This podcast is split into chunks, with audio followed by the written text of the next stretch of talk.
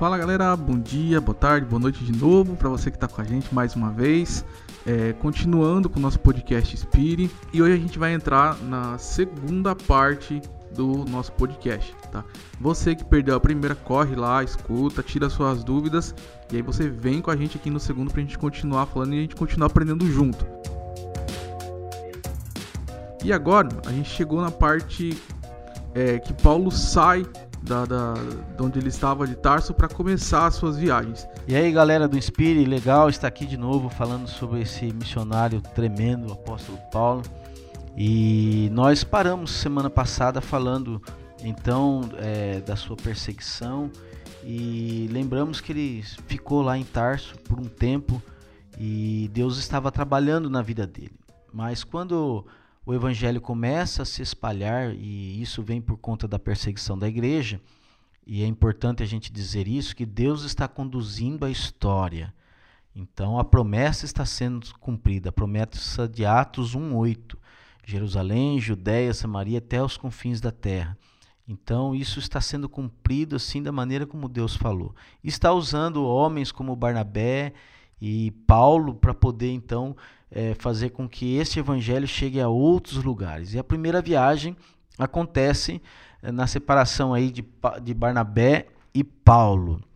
E interessante dizer que Paulo vai trabalhar debaixo dos cuidados de Barnabé. Ele vai ser um auxiliar de Barnabé na primeira viagem. Isso está lá em Atos, quando eles separam esses dois homens para a viagem missionária. Só que lá no texto diz que Barnabé e Paulo foram separados. Então Paulo está debaixo desse cuidado de Barnabé. Certo. E Barnabé, a gente vê que ele já estava em Antioquia, ele já tinha se enviado de Jerusalém para lá. Ele já estava começando o trabalho de pregação do evangelho, de crescimento, de espalhar, do espalhar da igreja lá na Antioquia. É, Antioquia era a capital da Síria, atual Turquia. É, então a gente vê, é, quem tem uma noção geográfica aí já sabe o, a proporção que isso já tinha tomado. Né? E o tanto que o evangelho já tinha sido pregado. E Barnabé então convida Paulo para auxiliá-lo no seu ministério e a partir disso eles vão para a primeira viagem missionária, correto? Correto. Pastor, pode falar um pouquinho dessa primeira viagem? É, a gente sabe que eles foram aí para Antioquia, por Icônio, Listra, Derbe, mas é, o que eles o que eles enfrentaram né, nesses nesses caminhos, nessas viagens aí? É, quem estava com, com eles? Se tinha mais gente com eles? é, o que eles fizeram, onde eles passaram, que, o que de mais marcante tem para a gente aprender nessas viagens. Legal. Então essa primeira viagem, ela na verdade ela é estipulada pela igreja de Antioquia, né?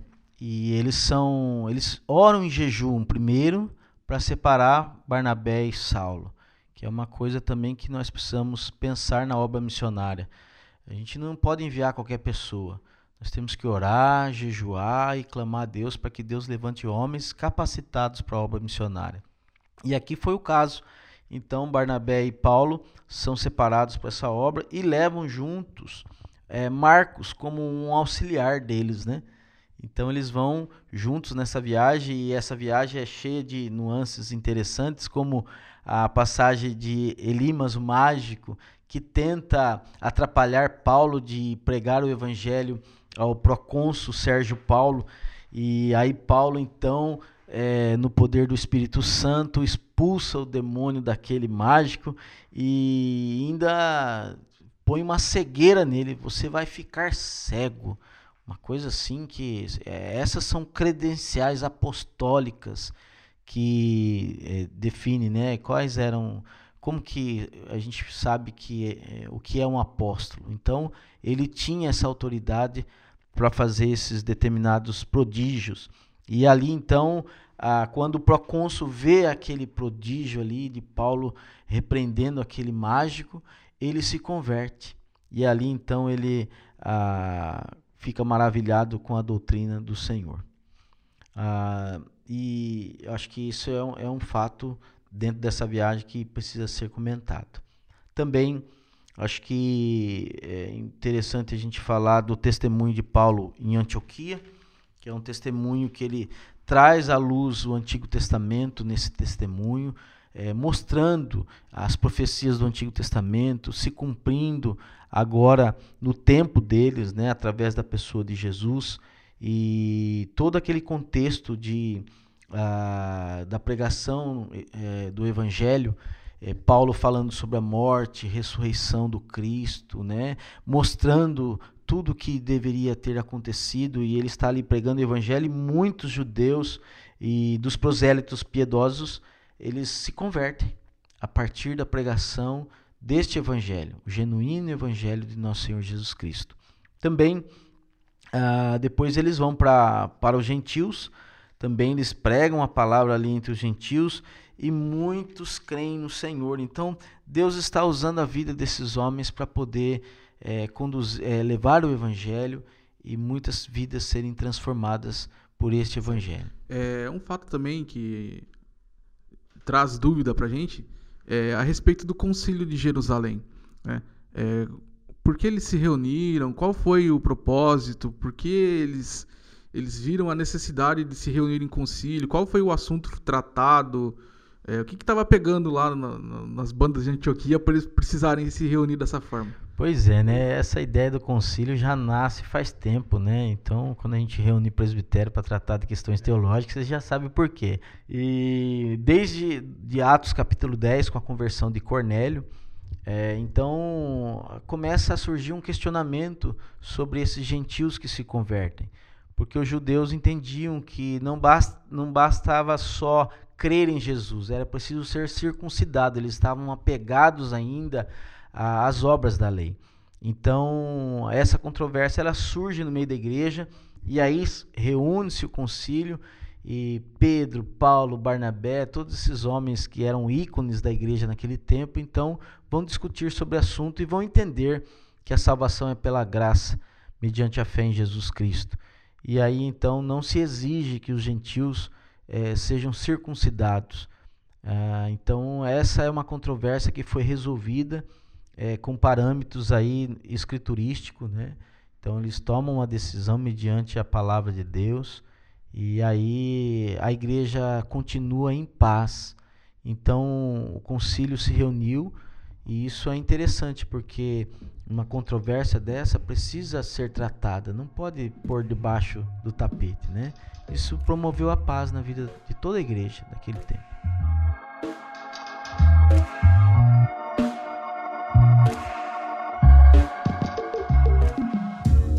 E continuando aqui, por que Paulo e Barnabé se separaram? Né? O que aconteceu de, de tão é, drástico a ponto de eles cada um tomar o seu caminho? Pois é, rapaz, essa eu, eu, eu gosto muito das escrituras porque ela não esconde nada da gente. Isso demonstra que líderes também falham e eles brigam, eles é, Dá curto-circuito, né, Eric? Uma hora Vez dá. ou outra dá, né? Sim. Por causa de divergências de pensamentos doutrinários ou por questão de metodologia, coisas que às vezes é, trazem um desconforto né, na vida da igreja, da liderança. Então, nesse episódio aqui, é, Paulo e Barnabé se desentenderam porque Marcos tinha abandonado eles na viagem anterior. E Paulo não queria mais levar Marcos. Então eles têm uma desavença grande e aí eles se dividem. E cada um vai para um lado, Barnabé vai com Marcos e Paulo é, pega Silas para poder fazer a sua segunda viagem missionária.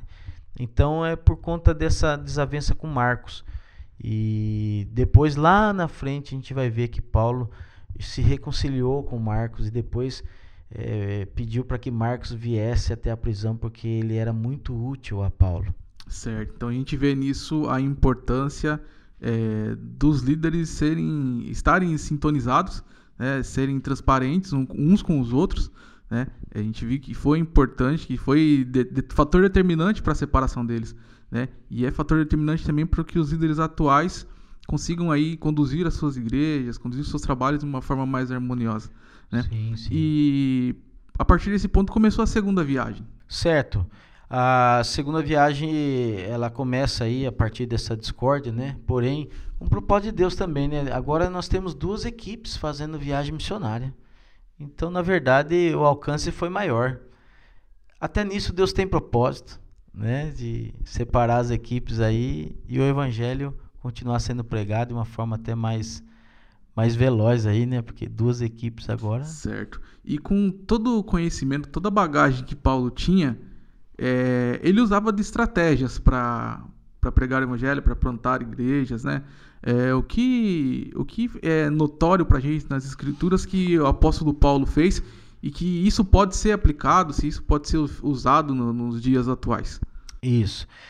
É, é, bem interessante você perceber a, a, a maneira como Paulo é, conduzia suas viagens e por onde ele passava. É, dá para a gente aprender bastante coisa a respeito da geografia, né? porque ele escolheu praticamente quatro províncias do Império Romano: Galácia, Macedônia, Caia e Ásia. E ele passava pelas cidades chaves, as grandes cidades, né, os centros maiores que eram mais é, tinha mais população naquela época e isso fazia parte de um planejamento missionário, porque é, ele entendia que ali eram, eram cidades estratégicas que vinham gente de todos os lados. Por exemplo, uma cidade portuária, você tinha gente de toda parte chegando ali, como a cidade de Coríntio, como a cidade de Éfeso, que era uma cidade enorme que tinha lá o templo da grande deusa Diana, havia muita peregrinação ali. Então, são cidades que Paulo passava, é, estrategicamente estabelecia suas igrejas, e a partir dessas cidades, é, outras cidades menores eram alcançadas por causa desse fluxo de pessoas. Então, Paulo era um estrategista, né? trabalhava com grandes centros urbanos, pregava nas sinagogas né, para alcançar judeus e prosélitos, ah, focava também a sua pregação na comprovação da nova dispensação. Né? Então, ele trazia o cumprimento das profecias do Antigo Testamento para ensinar a nova dispensação. Também ele percebia as características culturais e as necessidades dos ouvintes dele.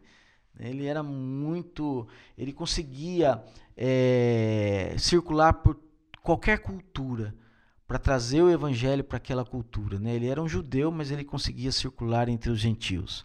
Então ele também é, estava atento às desigualdades sociais. Ele levou muito a sério a questão dos pobres quando ele pede às igrejas mais ricas para ajudarem as igrejas mais pobres. Então, eh, era alguém que estava atento a isso também. E ao cuidado pastoral, quando você vê que nas viagens ele voltava pelo mesmo roteiro para poder confirmar os crentes e, e, estabelecer presbíteros. Então, ele tinha uma estratégia de ir, de voltar, de é, não abandonar né, os campos, a não ser quando ele estava em situação de prisão que ele não pôde atender esses lugares, né? Certo, e nisso tudo a gente vê o resultado nas escrituras. Né? Tudo aquilo que ele fez, é, é, essa, esse, essa estratégia, esse trabalho, tudo que foi feito, nós temos os registros, né? É, as passagens bíblicas, é, aquilo que ele fez. É, enfim, é, a gente chega a uma, uma conclusão desse ponto que a gente não pode trabalhar sem planejamento. Né? A é importância isso. de há tanto tempo é, Deus deu para ele essa estratégia para que ele pudesse alcançar. a gente vê que hoje, ainda mais é, com tanta informação que a gente tem, a importância de, de seguir é, um projeto, uma estratégia e um planejamento.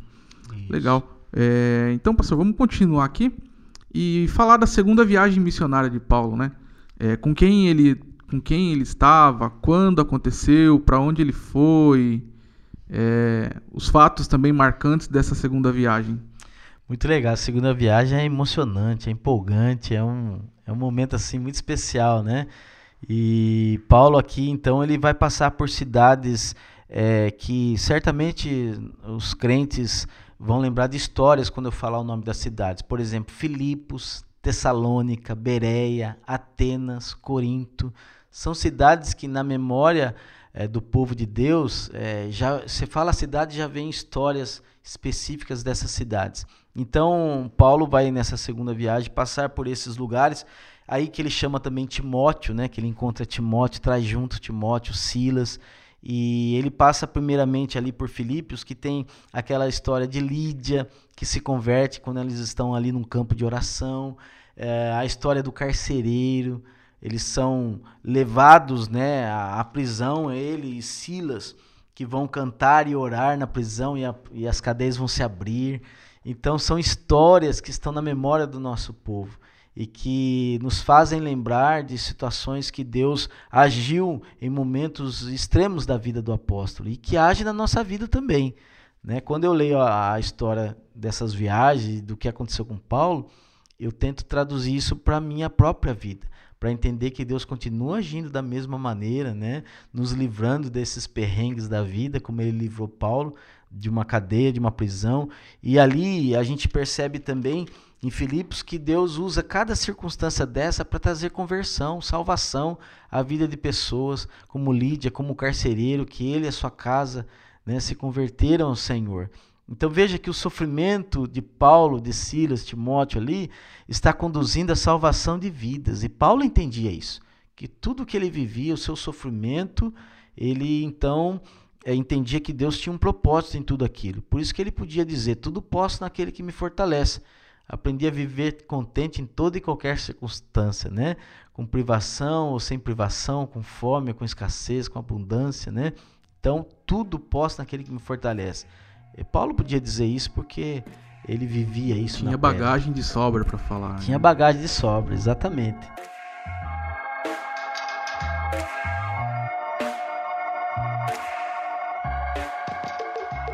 E aí, o senhor, o senhor falando da, da, dessa questão de viagens marcantes, né, eu olhei aqui, é Bereia. Né, tem um fato que nunca sai da minha cabeça que os crentes de Bereia eram aqueles que mais examinavam as escrituras, né? Eles eram mais famosos porque eles, eles estudavam mais a fundo.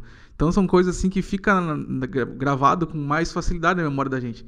É, é mais fácil a gente lembrar dessas, dessas passagens do que da primeira, por exemplo. Isso, né? Porque são até, até é, histórias mais pregadas, né? estudos mais é. feitos por parte aí dos pregadores.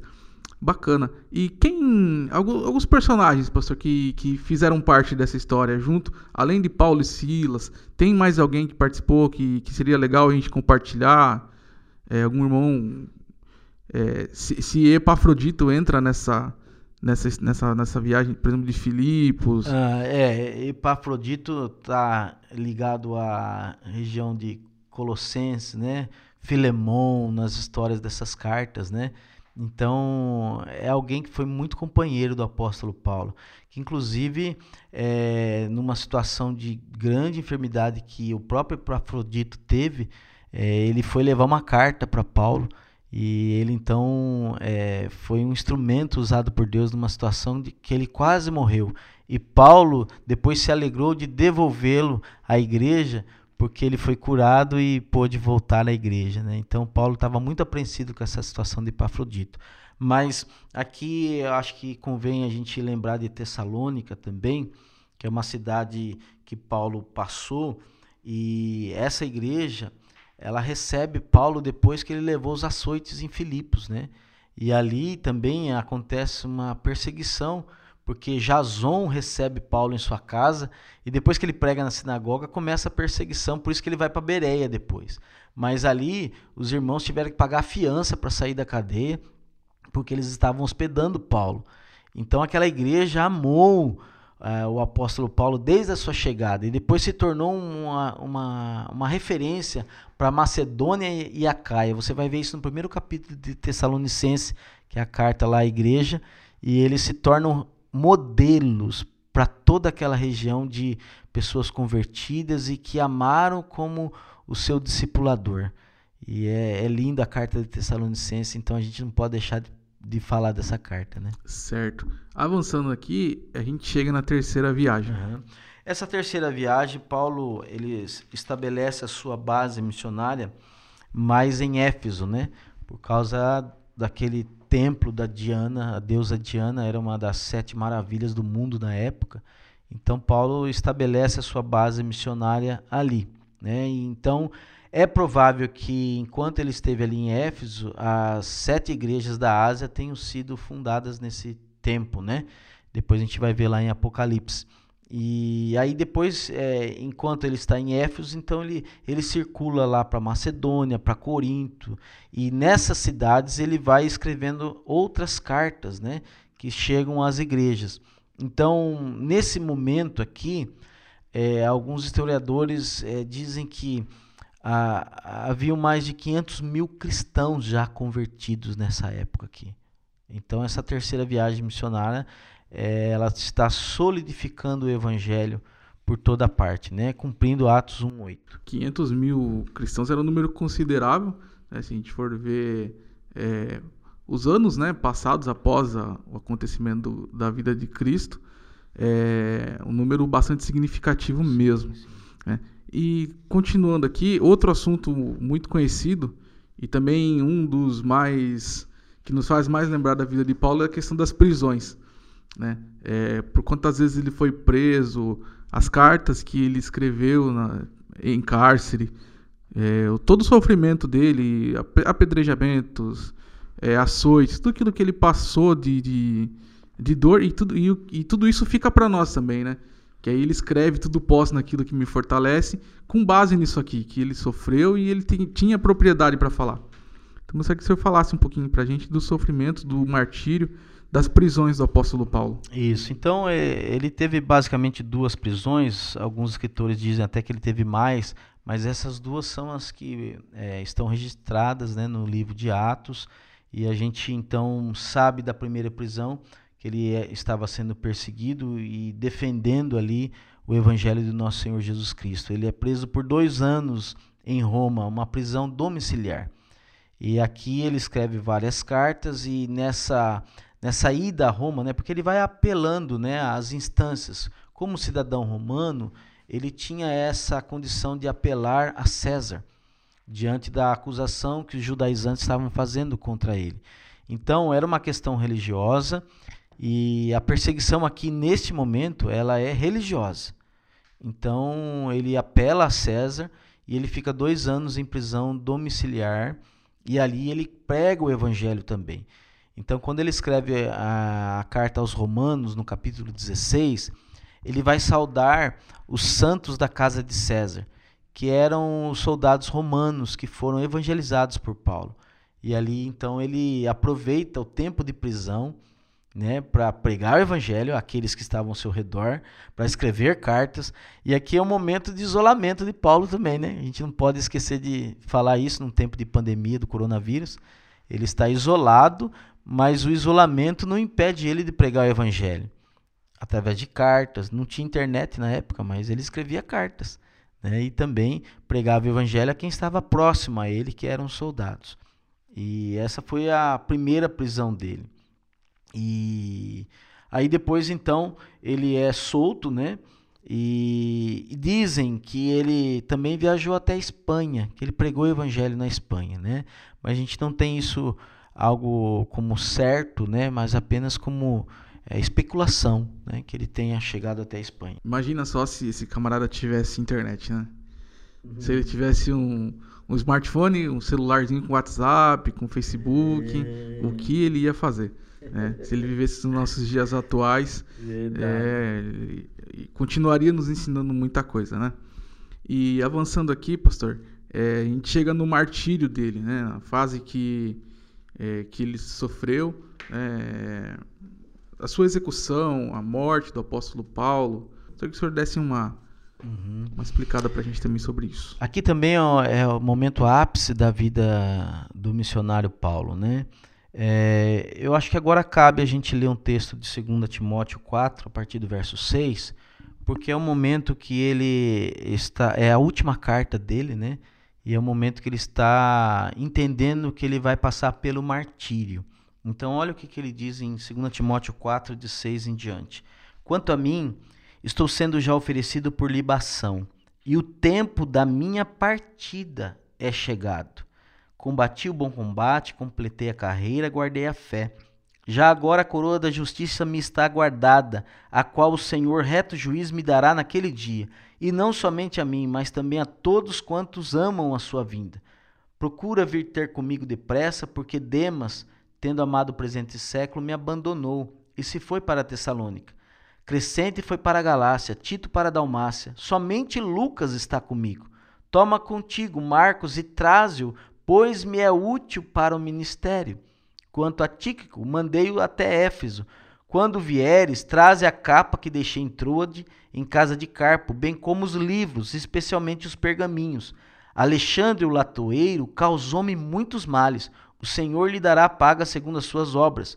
Tu guarda-te também dele, porque resistiu fortemente às nossas palavras. Na minha primeira defesa, ninguém foi a meu favor. Antes, todos me abandonaram. Que isto não lhe seja posto em conta. Mas o Senhor me assistiu e me revestiu de forças, para que por meu intermédio a pregação fosse plenamente cumprida, e todos os gentios a ouvissem e fui libertado da boca do leão. O Senhor me livrará também de toda obra maligna e me levará salvo para o seu reino celestial. A Ele glória pelos séculos dos séculos. Amém. Então, esse texto, Eric, é, é um texto que, que Paulo está retratando o final da sua vida. E é interessante que ele não fala da morte, ele fala da partida dele, que é chegada, né? Partida para o novo céu, para a nova terra, para o seio de Abraão, né? Então ele tem essa visão do, do, de estar com Deus na sua morte. E aqui, agora já não é uma perseguição mais religiosa, é uma perseguição política. Paulo, ele está numa masmorra aqui. Ele não está numa casa agora, né, bem cuidadinho. Agora ele está numa masmorra fria, um lugar úmido, um lugar que causava lepra ou era um lugar como ponto de partida para o martírio. E aqui é um tempo que Nero está é, ateando fogo em Roma. E a partir dessa história, então Nero joga a culpa nos cristãos. Paulo é um dos perseguidos. E Nero manda então decapitar Paulo. Ele não, só não foi crucificado porque ele era um cidadão romano. E um cidadão romano não podia ser crucificado mas podia ser decapitado, né? Então ia morrer de qualquer, qualquer jeito. jeito. Tinha várias formas de morrer. Né? Mas interessante a gente ver a, a certeza que ele tinha, né? É, de todo o trabalho, de tudo aquilo que ele tinha feito para o evangelho. Né? E essa questão política realmente, né? É, eu, eu mesmo não fazia ideia que isso poderia ser influente na época e fosse aí um dos principais fatos da, da morte dele. E a gente vê também que as coisas não mudam, né? Hoje, infelizmente, aí a política influencia em muitas coisas, né? É interessante essa questão é, política também, né? Uma coisa que nunca deu certo é a igreja se misturar com o Estado. Quando a igreja se mistura com o Estado, a política não nos persegue. Quando a igreja está afastada do Estado e sendo realmente o que ela deve ser, o Estado nos persegue. Isso é para a gente pensar, né? Que hoje não há perseguição da igreja. Por que será? Fica aí né, para a gente pensar, cada um aí somente seu coração e a gente refletir se a gente está sendo igreja, é, qual o que a gente tem feito aí quanto igreja no nosso país.